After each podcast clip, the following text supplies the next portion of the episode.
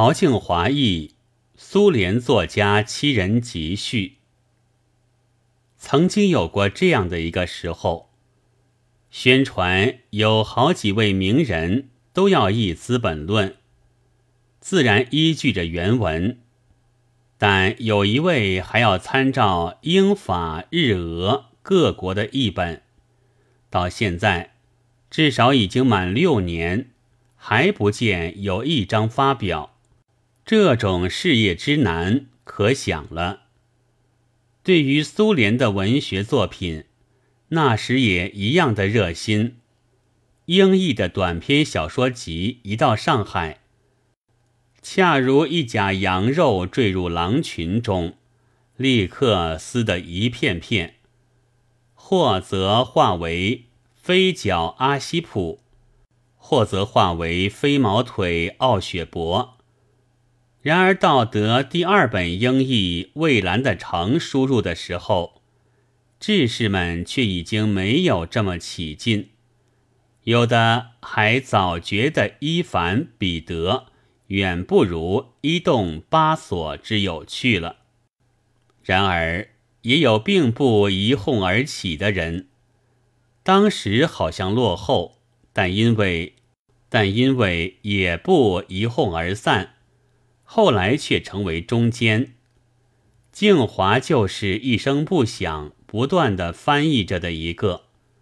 他二十年来精研俄文，默默的出了《三姊妹》，出了《白茶》，出了《烟袋》和《四十一》，出了《铁流》，以及其他单行小册，很不少。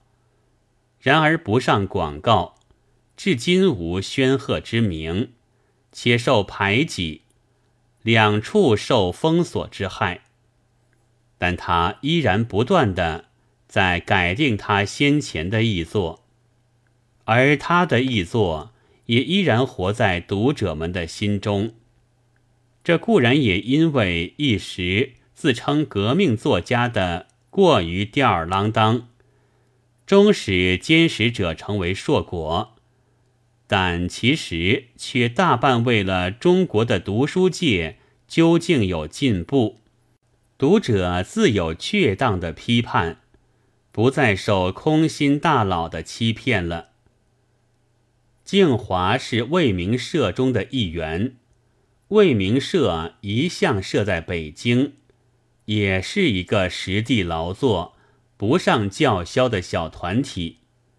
但还是遭些无妄之灾，而且遭得颇可笑。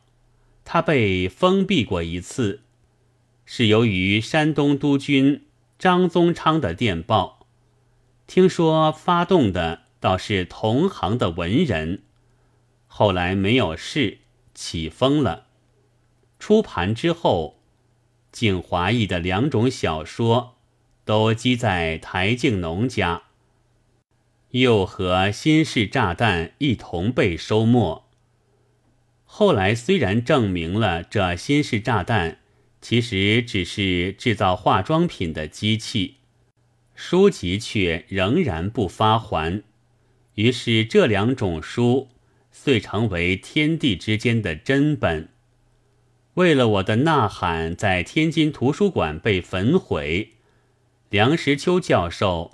上青岛大学图书馆时，将我的译作驱除，以及未名社的横祸，我那时顿觉得北方官长办事较南方为森严。元朝分奴隶为四等，置北人于南人之上，实在并非无故。后来知道，梁教授虽居北地，实是南人。以及静华的小说想在南边出版，也曾被顾多日，就又明白我的结论其实是不确的了。这也是所谓学问无止境吧。但现在居然已经得到出版的机会，闲话休提，是当然的。言归正传。则这是和两种一本短篇小说集而成的书，删去两篇，加入三篇，以篇数论，有增无减。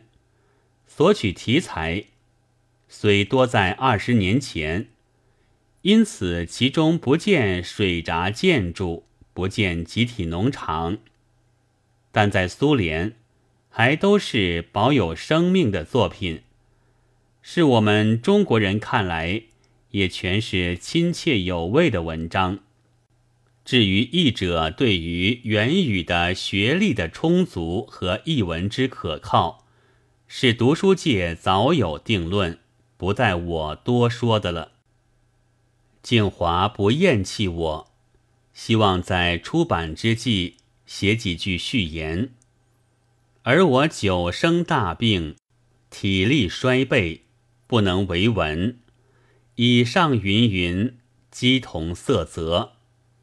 然而静华的译文，岂真有待于序？此后亦如先前，将默默的有益于中国的读者是无疑的。倒是我得以乘机打草，是一幸事，亦一快事也。一九三六年十月十六日，鲁迅寄于上海且介亭。之东南角。